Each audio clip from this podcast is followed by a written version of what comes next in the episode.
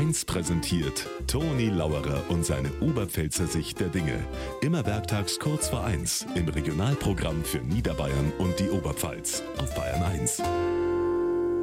Momentan hörst und liest ja bloß noch vom Black Friday. Ja, und morgen ist endlich soweit. Der schwarze Freitag ist da. Es ist schon bemerkenswert, dass heuer der schwarze Dienstag und der schwarze Freitag in der gleichen Woche sind.